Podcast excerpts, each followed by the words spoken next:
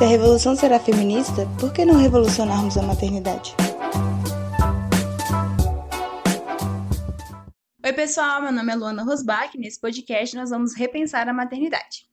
Bom, como eu já falei algumas vezes aqui nesse podcast, para a gente conseguir compreender a maternidade, não dá para ficar preso ao universo físico, ao universo palpável, esse mundo funcional que a gente está imerso. Para entender a maternidade, é necessário entender que a geração de uma vida, ela envolve questões que extrapolam essas capacidades. Não dá para a gente ficar restrito a um ato puramente físico. A médica Vera Cordeiro, no documentário O Começo da Vida, ela fala que a potência de um olhar de uma mãe amorosa para o filho, de um filho por uma mãe, é de uma magnitude cósmica. E é a partir dessa interação profunda, desse olhar profundo, que a, que a criança se forma. E eu gosto muito dessa fala, eu acho ela uma fala muito poderosa, muito bonita, é, tirando a parte da mãe amorosa, porque eu não acho que precisa ser uma mãe amorosa. Não, eu acho que a gente pode substituir por uma cuidadora ou um cuidador amoroso aí, né? Porque eu acho que não se restringe a só a questão da mãe. Mas isso é outra questão. Eu acho que essa fala é muito poderosa e muito bonita, porque ela consegue mostrar o tamanho da importância dessa relação, né? Da relação é, entre o bebê, aquele serzinho pequeno que acabou de nascer, com é, alguém ali responsável por aquela criaturinha ali, né? Por aquele ser que veio, alguém que esteja envolto por amor, alguém que se, se dedique, né? Essa, a importância dessa relação e dessa conexão entre cuidador e, e esse serzinho que acabou de vir. E aqui outra, outra questão também que a gente já pode tirar dessa, dessa frase é o fato de que não adianta obrigar as mulheres a colocarem mais e mais crianças no mundo quando não se presta atenção e não se dá a devida importância para essas questões fundamentais para a formação de um ser humano, que é essa questão da dedicação, do cuidado, do amor que é necessário que esteja envolto nessa relação, né? E aí é que, mais uma vez, que não necessariamente precisa ser uma mulher nessa função. Não necessariamente precisa ser uma mulher que nasceu com útero. Não necessariamente precisa ser a pessoa que pariu, né? Não precisa ser. Precisa ser um, um ser humano ali, alguém que esteja dedicado e que tenha nessa relação, né? Nesse, nessa nova relação ali que está surgindo com esse novo ser, essa dedicação, esse amor profundo, sabe? Eu acho que essa questão é uma questão muito importante. O fundamental para o nascimento de uma vida, o mais importante para a decisão de, de se gerar uma vida, de se ter uma nova vida, deve estar circunscrito nessa situação, né? na importância dessa situação, de essa criança vai nascer e vai ter alguém ali responsável, dedicado, com esse profundo amor para poder se dedicar a ele, a esse ser que está nascendo, né? É, vai ter essa relação importantíssima que vai ser indispensável para a formação dele enquanto ser humano, esse ponto de partida que a gente tem que frisar. É daqui que a gente tem que sair o pensamento de que se deve ou não colocar essa vida no mundo, né? É, a partir dessa questão que envolve, o que, que vai envolver esse ser quando ele nascer. E é isso que é o mais importante. E para mim, essa fala, essa frase, ela ressalta ou ela me chama para esse lado, sabe? E aí também já foi falado aqui que durante todo esse processo de gestação, a gestante e o bebê, eles vivem em um estado de constante comunicação e contato. E tudo que acontece com a pessoa que está gestando também é vivenciado pelo feto que está sendo gestado. Então, aqui a gente faz uma díade, né? Que a Laura Gutman chama da díade mãe-bebê. Porque nesse caso, a gestante e o bebê, eles são um só, né? É o momento da vida onde a gente tem dois corpos ocupando o mesmo espaço. E, e esse, inclusive, é um fator que acaba gerando muito incômodo para muitas pessoas que gestam, porque a gente tem uma sensação de perda total da nossa autonomia. A Juva Lauer, numa, no episódio do Mamilos, que, que elas falam sobre maternidade, que eu vou colocar na descrição, ela fala de como que ela sentiu o corpo dela totalmente invadido, né, durante a gestação dela. Eu também tive muita dificuldade, porque eu senti minha, é uma perda total de autonomia durante a minha gestação. Eu senti que eu não tinha mais direito ao meu próprio corpo, que o meu corpo não me pertencia mais. E isso para mim foi uma sensação muito difícil, assim, foi uma, uma questão muito difícil de eu conseguir lidar psicologicamente com esse fato. A Simone de Beauvoir, no Segundo Sexo, ela traz também a descrição da gravidez que para mim exemplifica muito bem a complexidade que é vivida internamente pelas pessoas que estão gestando nesse período. ela fala que a gravidez é principalmente um drama que se desenrola na mulher entre si e si. Ela sente esse drama há um tempo como um enriquecimento e como uma mutilação. O feto é uma parte do seu corpo e um parasita que a explora ao mesmo tempo. Ela o possui e é por ele possuída.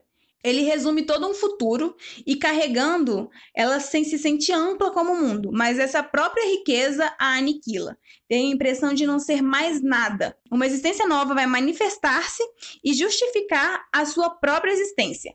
Disso, ela se orgulha, mas sente-se também um joguete de forças obscuras, sacudida e violentada. Para mim, essa frase ela ressalta muito a forma como a gestação ela se dá dentro dessa sociedade.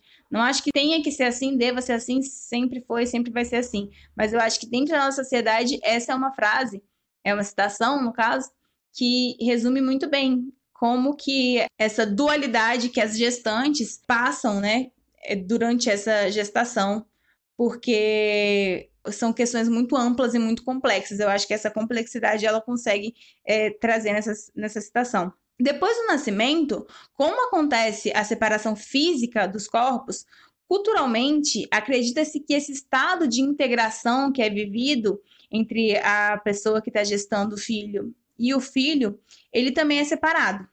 Só que a Laura Gutman mesmo já traz esse conceito da fusão emocional e aí, nessa fusão emocional, a gente entende que após o parto, essa díade ela continua existindo, essa fusão, ela continua existindo. Então, tudo que, é, tudo que é vivenciado pela parturiente, tudo que essa pessoa vive, sente, recorda, tudo com que ela se preocupa, é vivido dentro dessa díade. Então, é vivenciado também pelo bebê, ainda como se eles fossem um.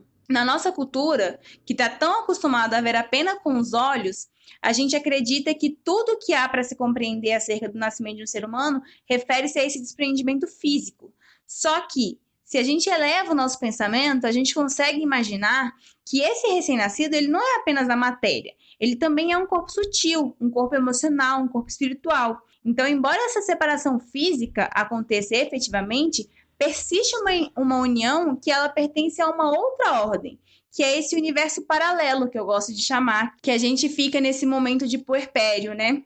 A explicação que a Laura Gutman apresenta para essa fusão, ela é baseada é, no fato de que o recém-nascido ainda não, não começou a desenvolver o intelecto.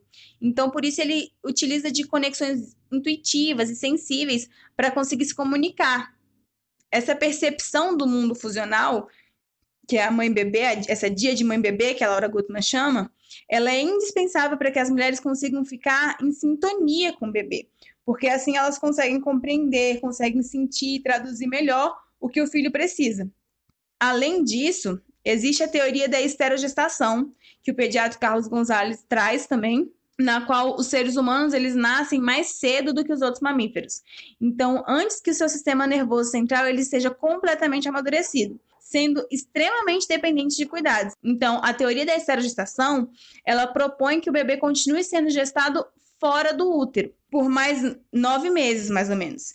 O que implica em dormir junto com o bebê, amamentar em livre demanda. Né? Livre demanda, para quem não sabe, é sempre que a criança quiser, sem horários fixos é, carregá-la junto ao corpo, se deslocar, né? Que hoje em dia já está bem, bem mais famosa essa questão do sling. E se a gente for prestar atenção em culturas mais tribais, mais antigas, tem essa, é, já tinha essa cultura de carregar esses, os bebês juntos ao corpo, né? E aí essa teoria da esterogestação, ela, ela, é, ela se conecta muito bem com essa teoria da dia de mãe-bebê que a Laura Gutman apresenta, né? Que, que acontece após o parto. E aí, quando a gente passa por esse momento de fusão emocional, ele é um momento que é ao mesmo tempo perturbador e enriquecedor. Porque para as mulheres que estão nesse estado de fusão emocional, para as puérperas, tudo é um incômodo.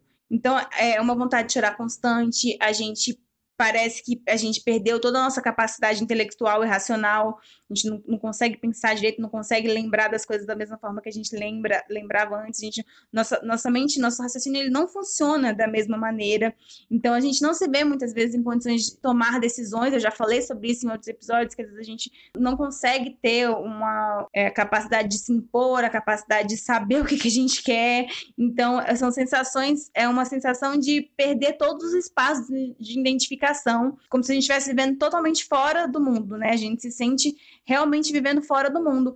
porque a gente realmente tá, né? A gente tá vivendo nesse universo paralelo, mais uma vez. É realmente muito perturbador e é um lugar desconhecido. E isso realmente assusta, né? Normalmente o contato com o desconhecido assusta, dá medo, principalmente quando a gente não estava nem um pouco preparada para passar por esse momento. Sobre essa questão do deslocamento, da, da dificuldade de, de raciocinar, de se sentir perdida, se sentir totalmente desorientada, a série Turma do Peito, que tem na Netflix, e para mim eu acho que é uma das únicas séries que eu já vi até hoje que consegue representar melhor assim esse processo de pós-parto de uma forma um pouco mais real. Eu acho que ela retrata bem, assim, quem não assistiu, acho que vale a pena assistir, que se você já passou por essa situação, com certeza você vai se identificar. Se você ainda não passou, ou se você vai passar logo em breve, recomendo, que eu acho que já dá uma noção de como que você vai se sentir. E aí, para que esse momento ele possa se tornar um momento enriquecedor, ao invés de simplesmente ser um momento perturbador, para a gente conseguir passar por ele e tirar o melhor proveito possível, é necessário que a gente consiga se entregar para esse mundo desconhecido. Que a gente realmente, eu já falei várias vezes, que a gente perca o controle, que a gente abra mão desse controle que é muito exigido para a gente na nossa sociedade, no nosso dia a dia normal, né? Nessa, nessa sociedade funcional porque é um período muito rico para o autoconhecimento, como eu canso de falar aqui. Então é necessário e é saudável se deslocar desse mundo funcional cotidiano, usual, por se tratar de um momento tão único e delicado, então é preciso que a gente consiga olhar para dentro e consiga reconhecer tudo aquilo que nos compõe. Um processo de análise do eu, da autoinvestigação, dos nossos traumas, dos nossos medos, das nossas fantasias, das nossas inseguranças, porque é somente desse jeito que a gente vai ser capaz de se conectar verdadeiramente com o nosso filho e conseguir trabalhar essa relação, que apesar de ter sido muito intensa desde sempre, ainda é uma relação nova. Porque, como já foi falado também, muitas vezes as reações do bebê, ou até mesmo os problemas físicos que o bebê possa apresentar, muitas vezes estão diretamente ligados às questões psicológicas e emocionais da mãe. E também isso faz com que muitas vezes a gente projete inconscientemente as nossas questões internas no nosso filho, que é uma questão muito prejudicial. A Laura Gutman ela fala que é, que é necessário que as mães enlouqueçam um pouco, e, e para isso elas precisam de apoio daqueles que a amam, que lhes permitam abandonar sem risco o mundo racional, as decisões lógicas, o intelecto, as ideias, as atividades, os horários, as obrigações, tudo isso. É indispensável que a gente consiga submergir nas águas do oceano do recém-nascido e aceitar as sensações oníricas e abandonar o mundo material. Só que o que acontece em muitos casos é que essa grande chance de autoconhecimento ela é desperdiçada, porque muitas ignoram as suas intuições e acreditam que essa mistura de sensações e sentimentos seja um enlouquecimento. E aí, ao invés de se entregar a esse desconhecido, acabam resistindo e fugindo de toda a possibilidade desse mergulho interior. Aquelas e aqueles que conseguem aceitar essa fusão emocional iniciam uma jornada de superação, onde elas encontram respostas para as perguntas fundamentais do seu próprio eu. O mais importante é que se tenha uma consciência da sua própria busca e que encontre apoio naqueles que nos rodeiam, obviamente. Então, todo ser humano tem capacidade para criar um bebê, com os cuidados físicos essenciais, desde que tenha um mínimo de apoio e essa parte é a mais fácil desse apoio para cuidar do filho, dos, dos cuidados físicos. A dificuldade mesmo, como eu também já falei, ela aparece quando a gente precisa se reconhecer em meio a todas essas transformações. A dificuldade aparece quando a gente precisa de apoio para a gente conseguir passar por as questões psicológicas, pelas questões emocionais que não são esperadas socialmente, né? A Simone ela fala que a atitude da mãe ela é definida pelo conjunto de sua situação e pela maneira pela qual essa mulher assume. E isso é, como a gente acabou de ver, extremamente variável. Mas se as circunstâncias não são extremamente desfavoráveis, a mãe encontra no filho um enriquecimento muito grande. Então, na verdade, é necessário que a puérpera consiga admitir essa fragilidade diante desse grande caminho desconhecido que está prestes a enfrentar e que consiga respeitar esse novo momento pelo qual está passando, se respeitando, cuidando de si mesma, com paciência, não exigindo um rendimento igual ao habitual, tendo a noção de que tá tudo diferente mesmo, que ela tá diferente e que ela precisa se entender agora nessa nova fase, né? E esse é um processo muito intenso e, infelizmente, também muito pouco compreendido. Até porque quem passa por esse processo tem muita dificuldade de entender e muito mais dificuldade ainda para conseguir explicar para alguém que está ali, né, fazendo esse papel de rede de apoio para as pessoas que estão ao redor o que está se passando. E aí, por isso, para os outros, podem parecer sensações incongruentes, que acabam sendo rotuladas de várias maneiras diferentes. O mais comum é julgar como que essa mãe está fazendo tudo errado, e principalmente porque as mães costumam ser colocadas em um patamar de santidade, onde elas devem seguir uma conduta previamente específica e estão sendo vigiadas a todo instante, e qualquer desvio vão ser fortemente julgadas, vão ser fortemente condenadas. E, infelizmente, esse é um posicionamento adotado em comunhão pela sociedade, que dificulta ainda mais a vida das mulheres que já estão passando por esse processo difícil. Porque antes de engravidar, a gente faz parte dessa massa que ignora todas essas dificuldades da gravidez, do parto, do pós-parto, e aí depois da concepção, a gente não se sente à vontade para falar abertamente sobre essas dificuldades, porque a gente sente que vai ser condenada, que vai ser mal interpretada, porque falar da maternidade de uma forma negativa ainda é entendido como um tabu muito grande. Quem fala da maternidade de uma forma negativa ainda é vista socialmente como alguém que odeia o filho. E na realidade, a única coisa que essa, essa mãe precisa é de apoio, é de um tempo para conseguir se conectar verdadeiramente consigo mesma, e assim também conseguir se conectar verdadeiramente com o filho. E aí esse momento ele se intensifica, porque a maioria das mulheres não fazia ideia que ia passar por esse tipo de situação, não sabia que ia passar por essa perda de identidade, desses espaços de identificação, que iam perder completamente a noção de quem são, de onde estão, do que estão fazendo aqui como também a maioria das mulheres não está preparada para a solidão que vai enfrentar nesse momento, porque vão estar tá concentradas na rotina do bebê, vão estar tá sempre à disposição do filho,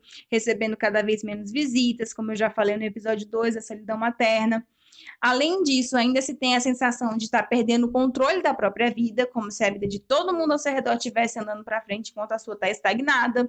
Então, tanto essa sensação de estar enclausurada como a situação de desconexão são estados não escolhidos pelas mães e que na maioria das vezes essas mulheres elas vivem a maternidade como sendo um sinônimo de solidão e ausência de um mundo externo, sem ter imaginado antes o que, que significaria na realidade a presença do bebê.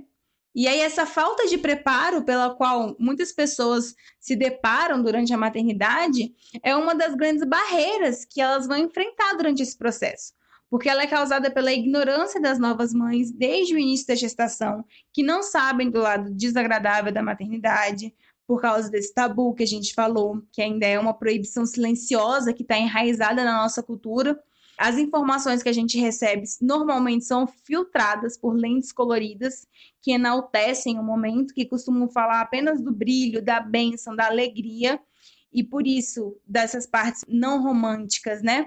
Dessas partes não vendáveis, a grande maioria das mulheres estão meramente preparadas para algumas transformações estéticas e para algumas questões de humor que acontecem durante a gestação, que a gente também já comentou sobre isso em outros episódios, mas não estão preparadas para essas grandes transformações no funcionamento do corpo, psicológicas, as grandes transformações emocionais, as grandes transformações na rotina de vida, na forma como elas se relacionam com o mundo. Esse tabu sobre a maternidade faz com que quem ouse falar sobre a infelicidade, a tristeza, a solidão que passou ou ainda passa, né, por causa da maternidade, seja vista como um monstro, seja vista como uma pessoa anormal, uma mulher anormal, porque como assim? Toda mulher tem que ficar feliz com o filho, toda mulher tem que ficar super radiante com isso que tudo está acontecendo como se tivesse perdido o direito de ter o filho, assim, né? A pessoa é visto, você é visto como um monstro e as pessoas falam, tipo, nossa, como que você consegue? Como que deixam você ficar com essa criança tendo esse pensamento horroroso e não achando que isso é a melhor coisa do mundo? É o maior amor da vida. Então, esse posicionamento, que é adotado em comunhão pela nossa sociedade, dificulta ainda mais a vida das mulheres que estão passando pelo pós-parto, né? O que pode acabar transformando esse momento que é tão determinante na, na, nossa vida, não só na nossa vida, como na vida do, do nosso filho também, transformando esse, acaba transformando esse momento num pesadelo, prejudicando a vida das mulheres e desse novo ser que acabou de nascer, né? E aí isso faz com que a maioria das mulheres elas acabem se queixando que ninguém nunca contou, como que era realmente a maternidade e a criação de um bebê. E aí elas tiveram que aprender sozinhas, na prática, sofrendo. E é verdade que a experiência é individual e que depende muito das condições estruturais de cada mulher.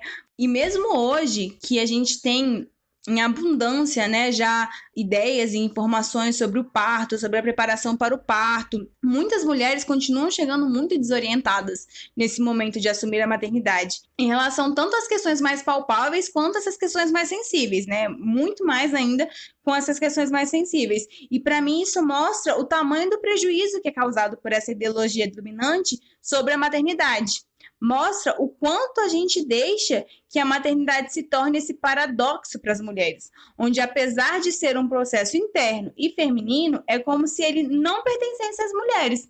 É como se ele fosse alheio a nós, né? É como se a gente não tivesse nenhuma autonomia, nenhum controle sobre ele, como se a gente não, não fizesse parte, nós fôssemos realmente só um, uma transportadora, né? Não, não, não fosse o nosso processo. E eu já falei isso outras vezes, acho que é importante ressaltar, que é uma mudança muito grande. E assim como toda grande mudança, a chegada do primeiro filho exige uma preparação anterior, onde a gente deve buscar as informações de várias diferentes fontes. Não é esperado, gente, é porque se vende muito essa ideia de que a mulher vai saber, né? Que quando você, essa questão do instinto materno, de quando você engravidar, quando você tiver seu filho, vai virar uma chave e você vai saber o que, que vai acontecer. Não é assim que acontece. Então, é uma mudança grande que exige que você tenha uma preparação prévia. E os nove meses, eles dão, dão tempo suficiente para que a gente consiga se desapegar do sonho, da imaginação, da fantasia que a gente foi criando ao longo da vida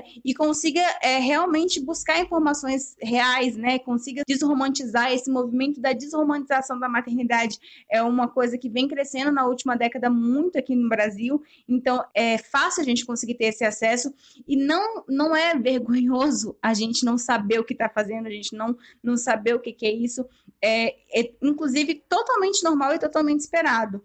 Então, assim, a gente tem que se preparar não só para essa ruptura física, não só para os cuidados físicos, mas também para essa quebra da alma, para que a gente já consiga também preparar uma rede de apoio que vai nos apoiar, que vai nos ajudar a passar por todos esses processos complexos, complicados, difíceis que vão nos esperar nesse momento transformador da nossa vida e que a gente consiga ter esse espaço, ter essa, essa rede para a nossa reestruturação. Porque essa crise, ela é muito aproveitada de acordo com a nossa capacidade de nos permitir olhar para nossas partes mais escuras, para as nossas partes mais temidas, para essa parte do nosso eu que a gente costuma jogar para a sombra.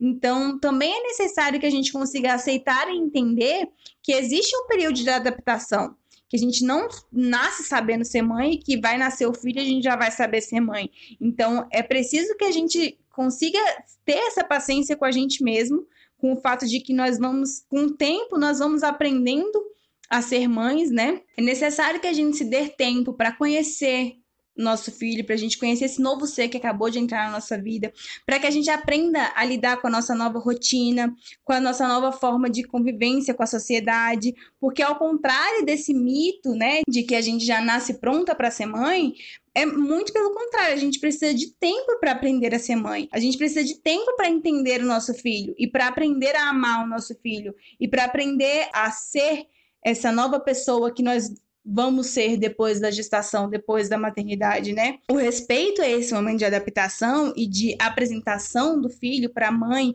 e da mãe para o filho, assim como o respeito por esse mergulho dentro de si, são fundamentais para o desenvolvimento de uma relação saudável, de uma relação sincera com a maternidade. Porque o relacionamento entre mãe e filho, entre pais e filhos, entre cuidadores e filho, ele é muito afetado por todas essas estimativas, por todas as pressões, as regras que são colocadas em cima desse relacionamento, em cima das pessoas que estão exercendo essas funções, né?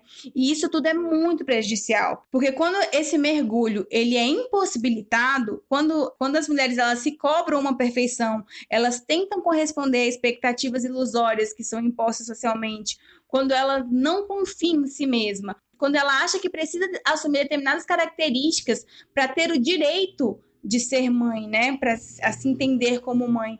Tudo isso tende a dificultar e muito a relação entre mãe e filho, porque tudo isso é feito para corresponder a exigências sociais e não para melhorar a dinâmica entre mãe e filho, não para melhorar o desenvolvimento do ser humano, né? Tanto o ser humano que teve o filho, né, que está nesse papel de, de cuidador, quanto desse ser que acabou de nascer, que está em desenvolvimento. E aí aqui eu vou me basear no livro da Elizabeth Badinter, onde ela fala que o comportamento esperado da mãe é de doação total para os filhos, que a felicidade dos filhos é a felicidade da mãe. Portanto, a mãe que vive em função dos filhos, abrindo mão de si mesma, não deve ser uma exceção ou uma santa. Ela é a norma que toda mulher deve imitar para obedecer à sua natureza. Não pode trapacear, delegar alguns deveres, ser mãe uma parte do dia e outra parte não se não se deu tudo, não se deu nada. A mulher que assim age é indigna do doce nome de mãe. Esse pensamento, mais uma vez, quando eu falo assim, ele pode parecer extremo, mas é um pensamento muito atual e que ainda é muito comum quando as pessoas encontram uma mãe uma festa ou em qualquer outra forma de lazer sem o filho. Já a primeira pergunta é: ah, mas com quem que tá o fulaninho? E sua filha? A Helmada, ela fala sobre isso nos vídeos, né? Nos vídeos mais antigos do canal dela. Hoje ela, ela mudou um pouco a pegada do, do, do canal, mas ela nos primeiros vídeos ela fala bastante sobre essa questão.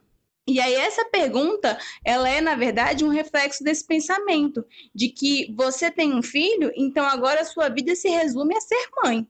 Tudo que você fizer daqui para frente tem que ser por e para o seu filho. Mas isso, além de ser uma mentira, porque a mulher que se torna mãe, ela não deixa de ser amiga, filha, irmã, companheira, profissional, enfim, um ser humano complexo, com diferentes sonhos, diferentes desejos, diferentes problemas em vários setores da vida, e é ainda um peso que colocam em cima das mulheres, que é totalmente prejudicial, tanto para a relação entre a mãe e o filho, quanto para a vida da mulher como um todo, né? Então, aqui é importante a gente pontuar que a relação entre mãe e filho é uma relação como todas as outras. E por isso, não é possível ter uma relação boa com o filho sem que se tenha uma relação boa consigo mesma. E outra questão é que quando a gente se coloca em segundo plano para servir os outros, isso normalmente leva a muitos ressentimentos, muitas mágoas, muitas frustrações, muita projeção, até a Gisele Bündchen, ela fala no documentário também O Começo da Vida, e eu acho que isso resume muito bem esse pensamento, que ela fala que ela não podia mais se doar, doar, doar, porque senão ela não ia, ela não ia ter mais ter para dar. E é exatamente disso. É preciso cuidar de quem cuida. O autocuidado, ele não deve ser um privilégio de poucas, principalmente no caso das mulheres que são mães. Infelizmente, com a nossa organização socioeconômica, a gente sabe que a realidade ela ainda é essa distopia, onde o autocuidado ele é totalmente desvalorizado, a rede de apoio ela é totalmente desvalorizada e principalmente no caso das mulheres que são mães, essa ideia de que é preciso sim ser feliz sozinha para daí conseguir ser feliz com o outro, ela é totalmente desvalorizada. Ela não é entendida dessa forma e isso é muito prejudicial para nossa sociedade como um todo, né? Porque daí a gente cria relações é, tóxicas, a gente cria relações de dependência, a gente cria relações é, de projeções, a gente cria, cria ser humanos com vários problemas emocionais, psicológicos que já vêm desse início e a gente cria é, famílias completamente disfuncionais, né? Bom, pessoal, por hoje é isso.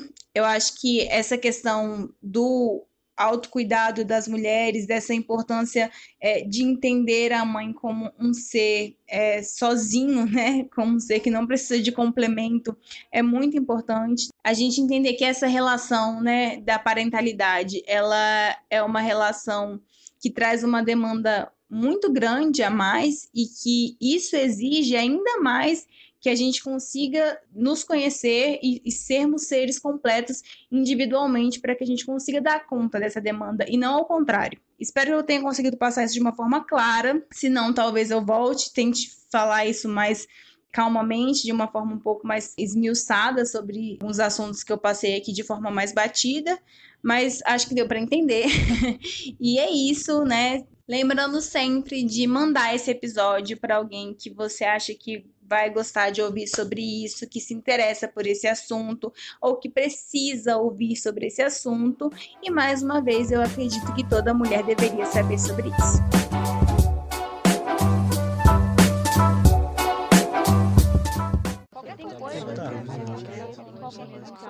Colóquio.